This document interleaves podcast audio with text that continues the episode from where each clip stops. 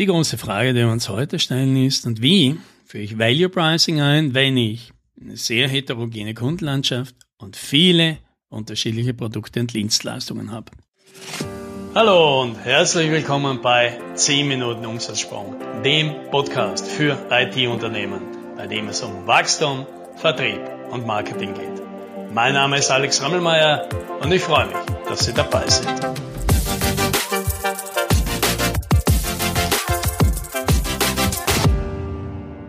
Das ist ja ein häufiges Problem.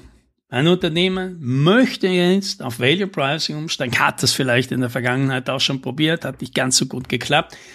Und jetzt weiß dieses Unternehmen nicht so richtig, wo soll ich denn anfangen? Ich habe so viele Kunden, die sind alle irgendwie ganz unterschiedlich. Ich habe so viele Dienstleister und Produkte oder beziehungsweise ich könnte so viele Produkte bauen oder anbieten. Wo soll ich denn da anfangen? Und dahinter steckt irgendwie immer der Wunsch, ja, ich kann ja so eine Grundfähigkeit lernen, dieses Value Selling und Value Pricing und dann ganz individuell anwenden. Ne? Nach meiner Erfahrung nach funktioniert das nicht gut. Erstens wirst du in ganz vielen Fällen gar keine Möglichkeit haben, weil du auf Kunden triffst, die für diese Value Pricing Geschichte überhaupt nicht offen sind, weil du in das Gespräch schon völlig falsch eingestiegen bist, nicht die richtigen Leads hast und dann musst du versuchen, aus der Hüfte mitten im Projekt jetzt ein Value Case zu finden. Das ist ganz schön kompliziert. Das gelingt tatsächlich nur wenigen und vor allem braucht man dafür viel Übung, die die meisten in so einer Situation gar nie bekommen, weil es eben meistens nicht funktioniert. Deswegen, wenn man jetzt die Frage stellt, na, wie könnte es denn dann gehen, dann müssen wir natürlich zuerst die Frage beantworten, die dahinter ist, warum hat denn dieses Unternehmen so viele unterschiedliche Kunden und warum hat denn dieses Unternehmen denn so viele Produkte? Ist das denn tatsächlich das Ergebnis einer gezielten Strategie? Ja, wahrscheinlich eben nicht. Wahrscheinlich hat dieses Unternehmen einfach das gemacht, was fast alle anderen gemacht haben. Das ist rausgegangen, hat eine bestimmte Dienstleistung, ein bestimmtes Produkt angeboten, hat ein paar Kunden gefunden, hat dann noch ein paar Kunden gefunden und die Kunden, die es gekauft haben, die wollten dann ein paar andere Sachen und so hat sich das Portfolio erweitert, so hat sich die Kundengruppe erweitert, mehr zufällig, mehr organisch als gezielt und strategisch. Ja, und irgendwann steht man da und merkt, okay, da habe ich jetzt aber eine ganz schöne Palette an Leistung, ganz schöne Palette an Kunden.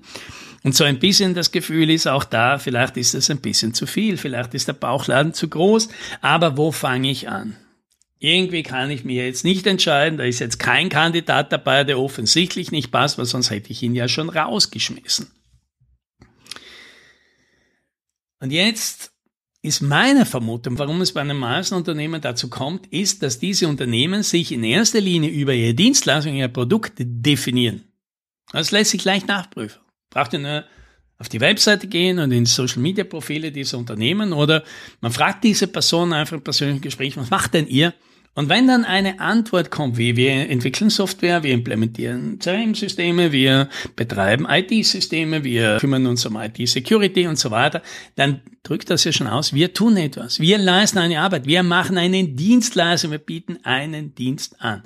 Daran ist überhaupt nichts Schlechtes, nur wenn ich natürlich schon beim ersten Satz ausdrücke, ich definiere mich durch die Arbeit, die ich mache, durch diese Leistung, die ich dir bringe und nicht dadurch, dass ich dir ein bestimmtes Ergebnis zum Schluss zur Verfügung stelle, dass ich ein bestimmtes Problem löse, dass ich für meine Kunden ein bestimmtes konkretes Ziel erreiche, dann steige ich mit dem ersten Satz schon falsch in die ganze Diskussion ein. Sondern ich definiere mich darüber, was ich tue. Das heißt, die ganze Geschichte geht drum und das drückt ja auch aus. Ja, da geht es ja nicht um den einen Satz, wie ich das definiere, sondern wie das Unternehmen auf sich selbst draufschaut.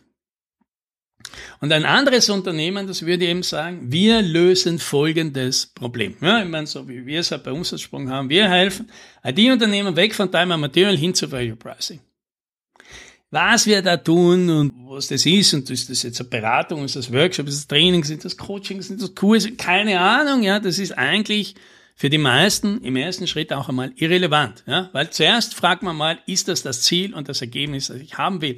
Und wenn ich schon damit einsteige, was habe ich denn da? Was passiert denn jetzt? Da ziehe ich ja in erster Linie Kunden an, die genau dieses Ergebnis haben wollen. Die sagen, ja, das will ich nicht mehr, das andere will ich jetzt lieber haben. Das heißt, ich schränke meine Zielgruppe ja schon mal stark ein, weil nicht alle haben dieses Problem. Nicht für alle ist dieses Problem ein wichtiges Problem. Manche haben es, aber leben gut damit. Für manche ist es gar kein Problem. Manche wollen es auch gar nicht, die interessiert das nicht und manche haben das Problem für sich gut gelöst. Aber die, die übrig bleiben, die wollen alle dasselbe und das sieht man dann relativ schnell, dass diese Personen meistens alles ähnlich sind. Die haben eine ähnliche Größe, die haben eine ähnliche Historie, die haben ähnliche Fragen, die haben ähnliche Dinge schon ausprobiert, die haben ähnliche Sorgen, ja, nicht alle genau die gleichen, aber überschaubar viele. Und das zweite wichtige Thema, wenn du einsteigst über dein Ergebnis und dein Unternehmen definierst dadurch, was du tust und was am Ende deiner Zusammenarbeit dasteht und nicht, was du währenddessen machst, dann wird plötzlich deine Leistungen und deine Produkte, die werden irrelevant. Also nicht komplett irrelevant. Der Kunde interessiert sich meistens schon dafür, aber die sind jetzt nicht so wichtig. Der Kunde vertraut dir hoffentlich, weil er dir eine Expertise zuschreibt, dass du die richtigen Services und Leistungen und Produkte auswählst, um das gewünschte gemeinsame Ziel zu erreichen. Und damit ist es plötzlich ziemlich egal, wie viele Produkte und Leistungen du anbietest, weil letztendlich verschwinden die alle irgendwo in einem gemeinsamen Value-Angebot. Und das ist dann deine Sache, wie du die Sachen kombinierst, dass sie halt zum Kunden passen. Für den Kunden ist das nicht mehr wichtig. Und du musst deswegen auch jede einzelne Dienstleistung, jedes einzelne Produkt auch überhaupt nicht bepreisen. Weil bepreist wird das Gesamtergebnis, das was zum Schluss dasteht.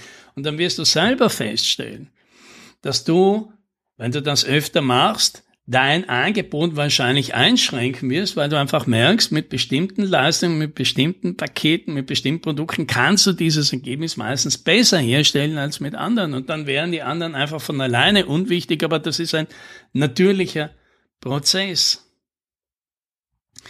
So, damit wir jetzt wieder auf die ursprüngliche Frage zurückkommen, ja, und wie machen wir das jetzt? Wenn man aber diese Situation hat, und man möchte jetzt trotzdem mit dem Value Pricing anfangen, dann würde ich jetzt vorschlagen, dann such dir eines davon aus. Lass alles mal, lass alle Kunden, lass alle Produkte so wie sie sind, verrechne denen wie bisher alle Leistungen, such dir einen Teil davon aus, eine Kombination, bestimmte Zielgruppen, bestimmte Dienstleistungen, die zu einem bestimmten Ergebnis führt oder ein bestimmtes Problem löst. Darauf konzentrierst du dich mal. Konzentrieren heißt nicht, dass du alles andere nicht mehr machst. Wenn ein Kunde kommt und das von gestern noch einmal haben möchte, dann verkaufe ihm das gerne. Aber für alle Kunden, die du gezielt strategisch akquirieren möchtest, wo du sagst, da stecke ich jetzt Energie rein und da mache ich Marketing, da mache ich Lead-Generierung, da heuere ich mir vielleicht auch jemanden an oder da stelle ich Mitarbeiter ein, um ganz gezielt neue Kunden reinzukriegen, dann konzentriere dich auf einen Teil in deinem Portfolio auf eine ganz bestimmte Kombination. Und zwar die, die du besonders gut kannst, mit Kunden, die du besonders magst, wo du besonders gute Erfahrungen gemacht hast und sagst einfach, in Zukunft möchte man vor allem diese Kunden, die dieses Problem haben, gewinnen. Kriegst die andere rein, auch gut, nimmst du gerne mit, aber aktiv, strategisch und gezielt konzentrierst du dich auf eine. Und für dieses eine Produkt oder für diese eine Kombination entwickelst du deinen Value Case, entwickelst du deine Value Angebote, deine Product as Services, deine Einstiegsangebote, dein Pricing Modell für dies eine Ding und alles andere lass du mal gleich. Und wenn du das richtig machst, dann wirst du sehen, dass das plötzlich anfängt ganz gut zu funktionieren. Und dann wird es von ganz alleine passieren, dass du merkst, ich möchte noch mehr von dem und weniger von den anderen Sachen. Und dann wirst du immer mehr von den anderen Dingen vernachlässigen und die Aufträge, die dir am wenigsten in den Kram passen, die wirst leichter ablehnen. Hingegen die anderen Sachen, die gut funktionieren, wo du mit deinem Value-Angebot gut vorankommst, die wirst du einfach von selbst stärken. Weil du siehst ja, dass es gut funktioniert und dann verstärkst du einfach deine Anstrengungen dort.